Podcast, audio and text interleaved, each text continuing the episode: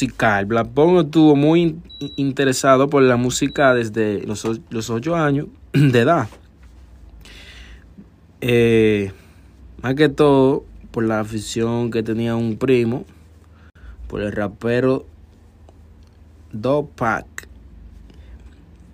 En primero de bachillerato, conoció a un amigo que le enseñaron a rimar y grabó su primer disco en el 2000. A partir de ahí se dio cuenta que el rapero era su vida. La música, ¿verdad? Conocido a Vic. Conoció a Vic. Big One.